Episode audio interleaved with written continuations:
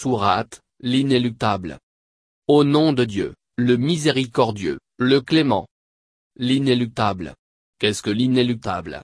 Comment pourrais-tu concevoir l'inéluctable? Les peuples de Tamoud et de Had avaient qualifié l'avènement de celle qui fracasse, l'une des appellations données au jour de la résurrection, de mensonge. Les Tamoud, ils furent anéantis par le grondement épouvantable. Quant aux Had, ils furent décimés par un vent glacial et violent, qu'il leur infligea durant sept nuits et huit jours consécutifs. On aurait pu voir leurs corps gisant à terre tels des troncs de palmiers creux. Leur connais-tu quelques descendances Puis Pharaon, des peuples qui ont vécu avant lui, et les cités ensevelies, commirent à leur tour des crimes, et désobéirent au messager de leur Seigneur qui fut implacable dans son châtiment. C'est nous qui, lorsque les eaux débordèrent, vous avons fait embarquer sur l'arche, afin d'en faire un rappel à votre intention, et pour toute oreille qui saisit et conserve ce qu'elle entend. Lorsqu'il sera soufflé une fois dans le corps, et que la terre, l'écorce terrestre, et les montagnes seront soulevées, et retomberont d'un seul coup, aplanies, ce jour-là, l'inéluctable se produira, et le ciel se fendra. Ce jour-là, il sera béant. Les anges apparaîtront sur ses bords, huit d'entre eux portant le trône de ton Seigneur. Ce jour-là, vous comparaîtrez et rien de ce que vous dissimulez ne restera dissimulé. Quant à celui auquel sera remis son relevé, le bilan de ses œuvres, dans la main droite, il dira, volontiers, voyez mon bilan. Lisez-le.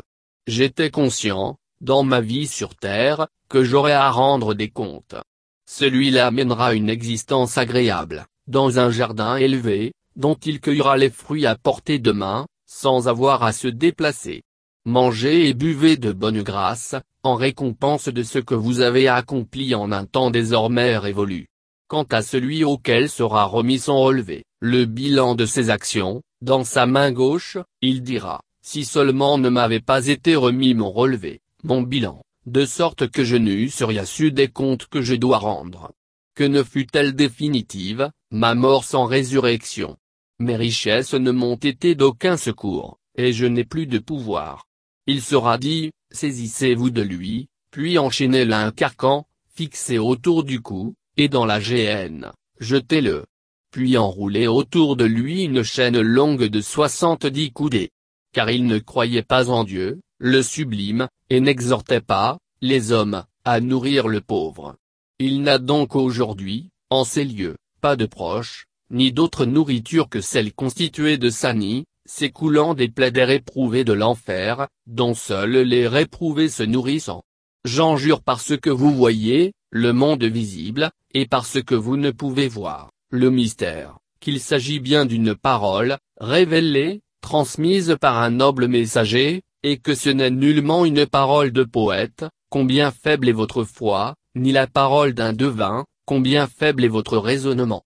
C'est, ce Coran, bien une révélation émanant du Seigneur de l'univers. Et s'il, le messager, nous avait attribué quelques propos, nous l'aurions saisi de notre dextre et nous lui aurions tranché l'artère aortique, et nul d'entre vous n'aurait pu l'empêcher. Certes, il, ce Coran, est un rappel pour ceux qui craignent le Seigneur. Certes, nous savons qu'il en est parmi vous qui le qualifient d'imposture. Certes, cela, cette dénégation, sera un objet de lamentation pour les dénégateurs. Il est, certes la vérité exprimée avec certitude.